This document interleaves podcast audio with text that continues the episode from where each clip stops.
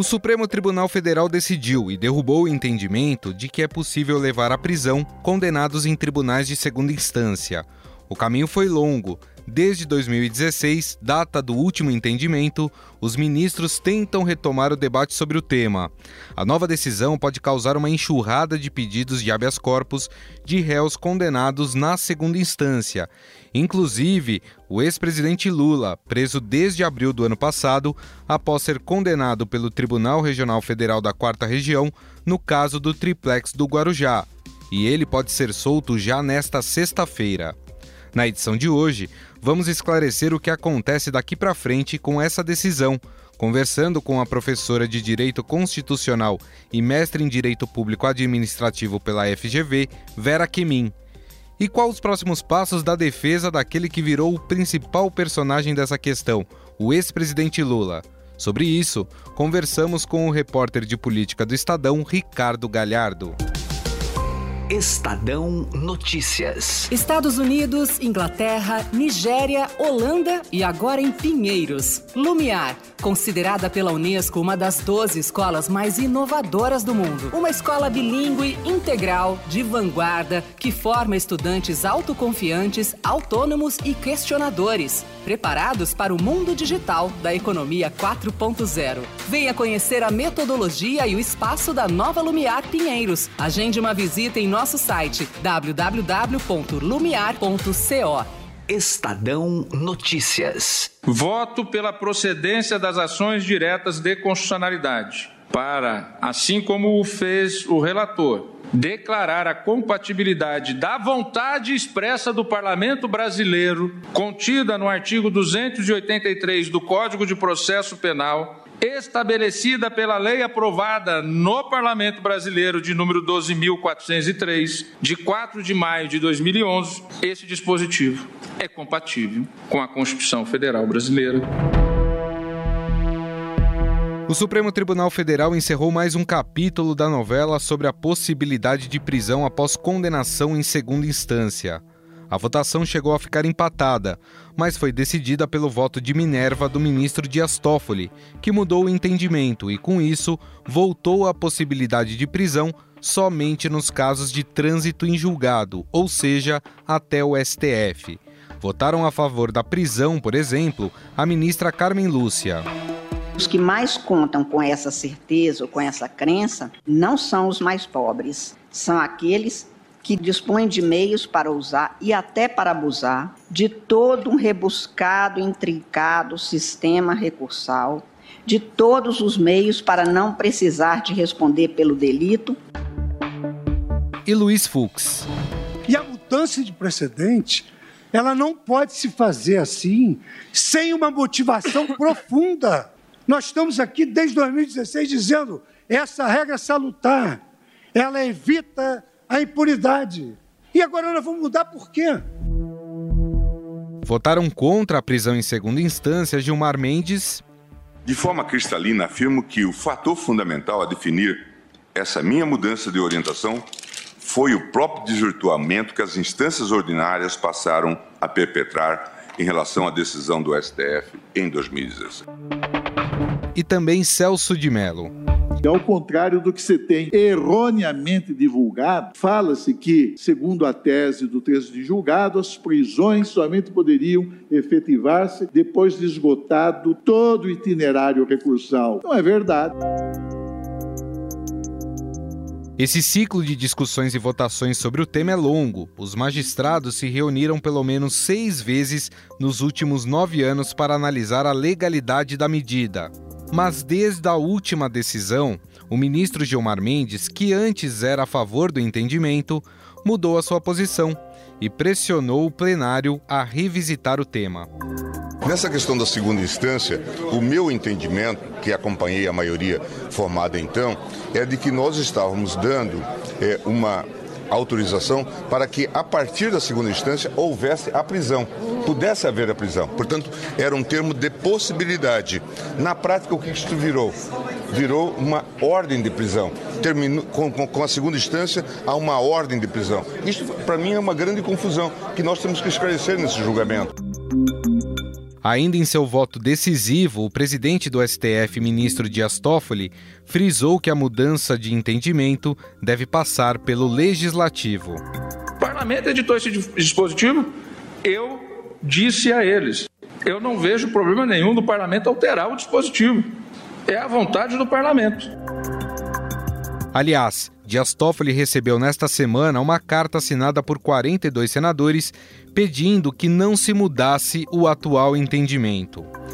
Uma das assinaturas era do senador Espiridião Amin do PP de Santa Catarina, que disse não ter sido surpreendido com a decisão e fala em rever a questão no parlamento.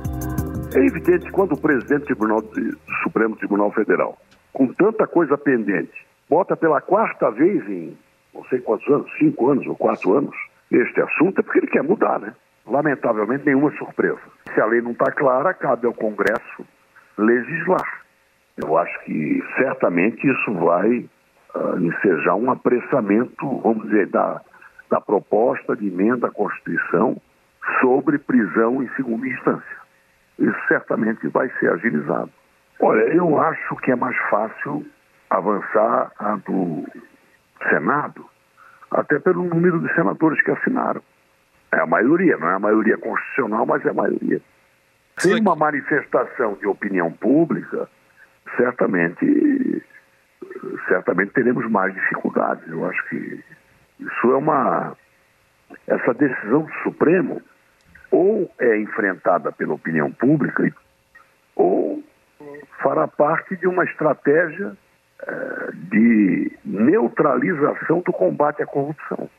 Aliás, amenização do combate à corrupção. Então, eu acho que a partir dessa decisão suprema, não só nós, mas a sociedade vai ter que. A sociedade vai nos orientar sobre o que fazer. Eu não sei o que fazer. Haverá um clima de grande desalento e até de revolta íntima no Brasil, que eu espero que não se transforme em mais do que isso. Mas e agora? O que muda com o um novo entendimento? Teremos uma enxurrada de habeas corpus na Justiça? Converso agora com a professora de Direito Constitucional e mestre em Direito Público Administrativo pela FGV, Vera Kemin.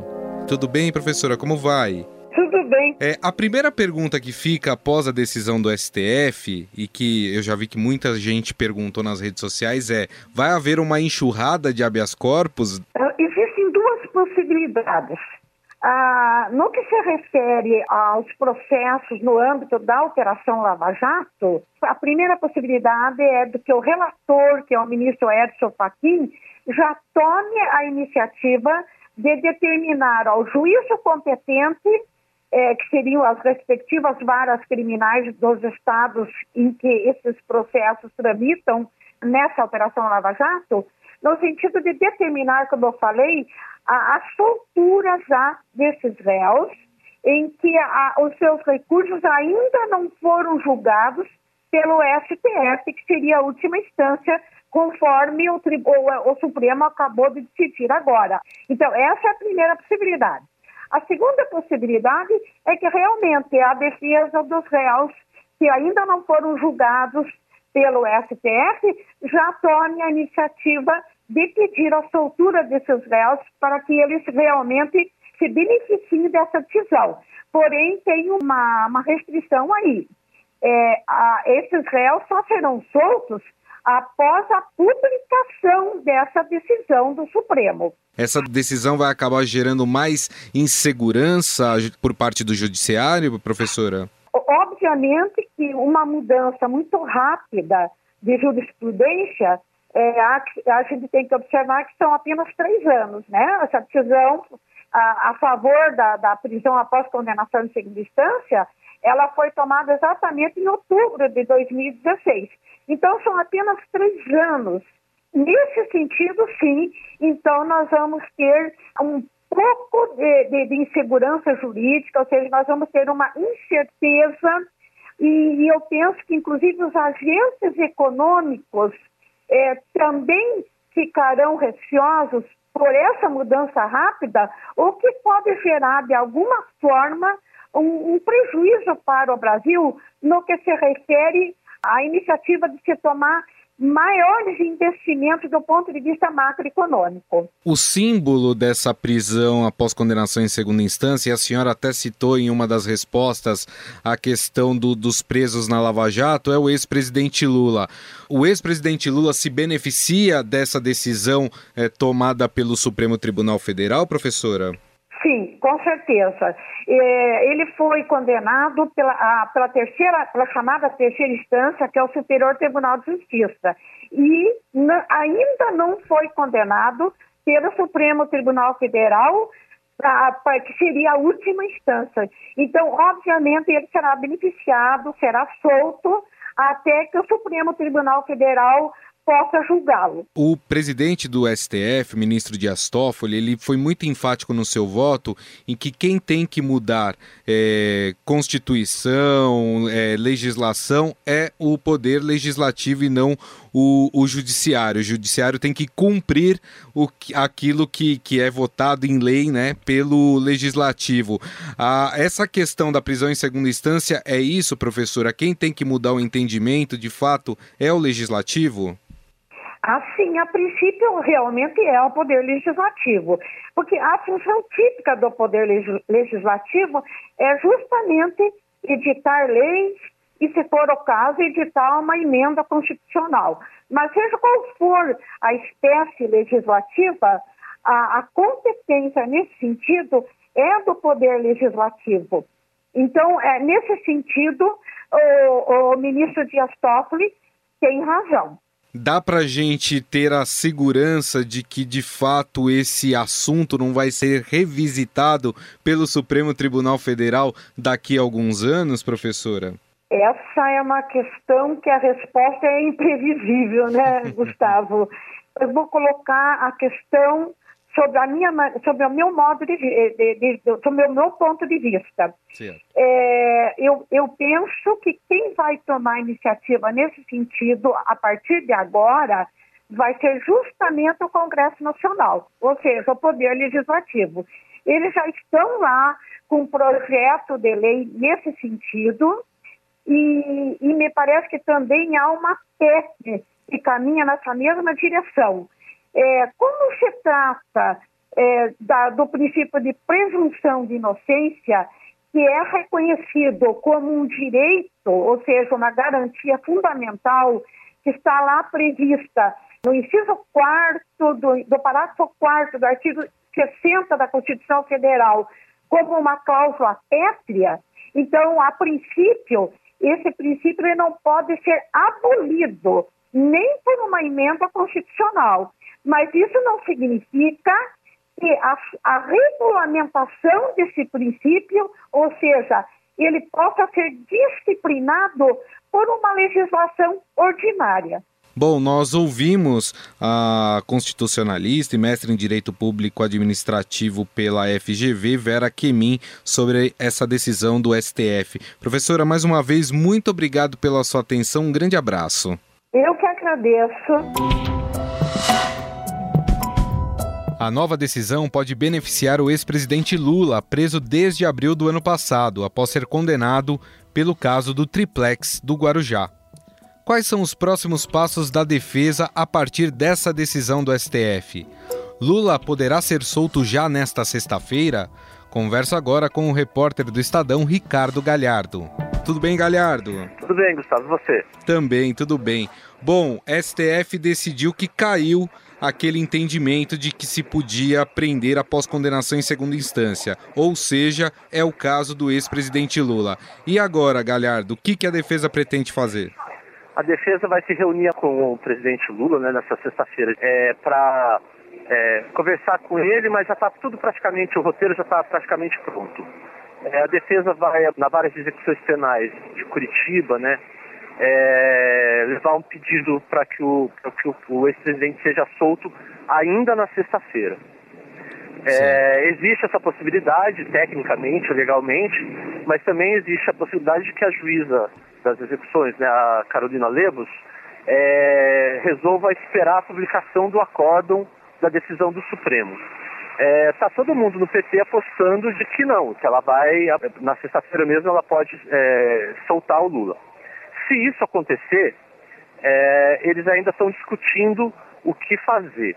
É, porque o próprio presidente pediu para que não se antecipasse é, a preparação de atos, essas coisas, para não criar falsas expectativas.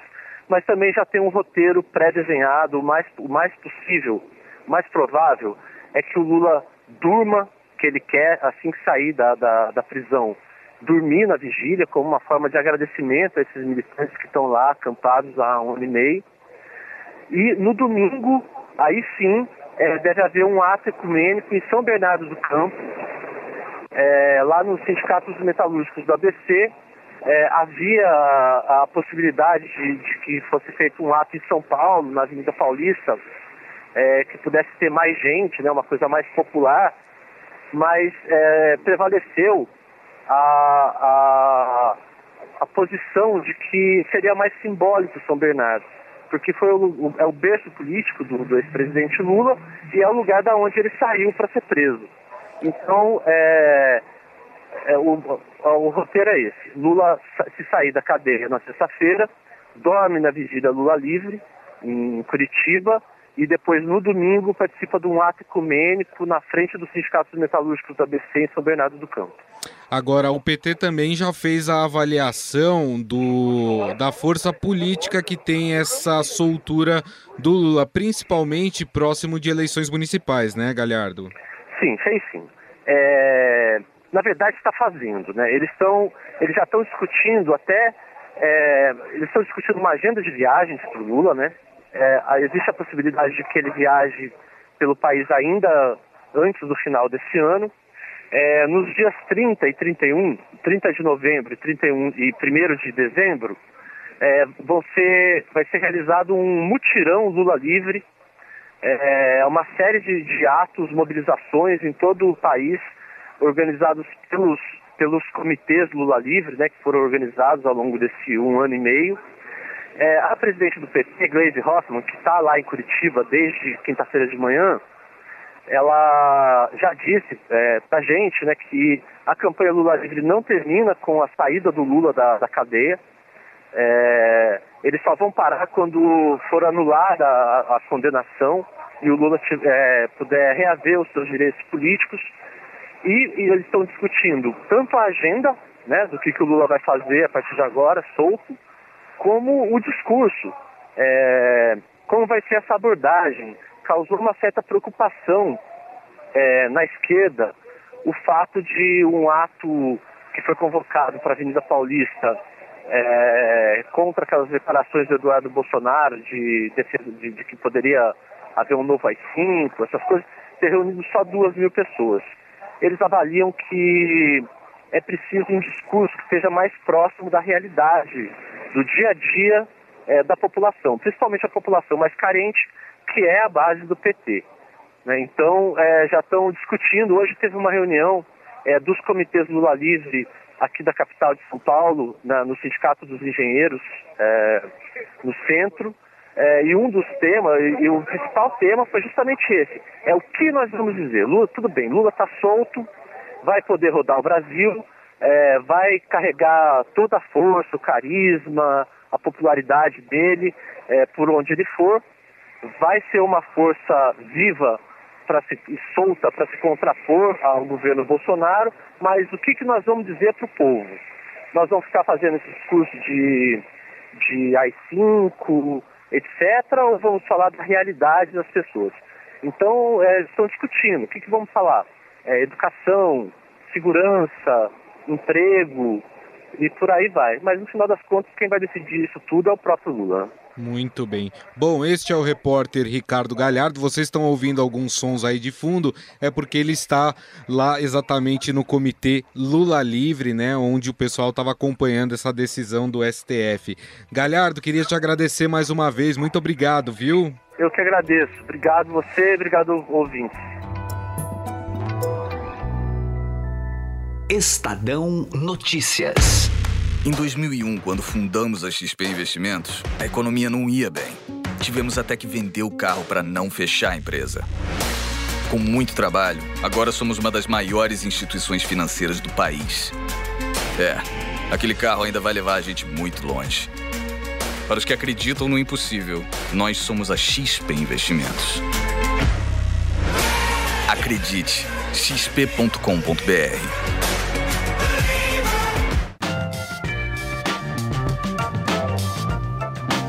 O Estadão Notícias desta sexta-feira vai ficando por aqui. Contou com a apresentação minha, Gustavo Lopes, produção de Heloísa Esconamilho e Samuel Lima, e montagem de Nelson Volter. O diretor de jornalismo do Grupo Estado é João Fábio Caminoto. Mande seu comentário e sugestão para o e-mail podcast@estadão.com. Um abraço e até mais. Estadão Notícias.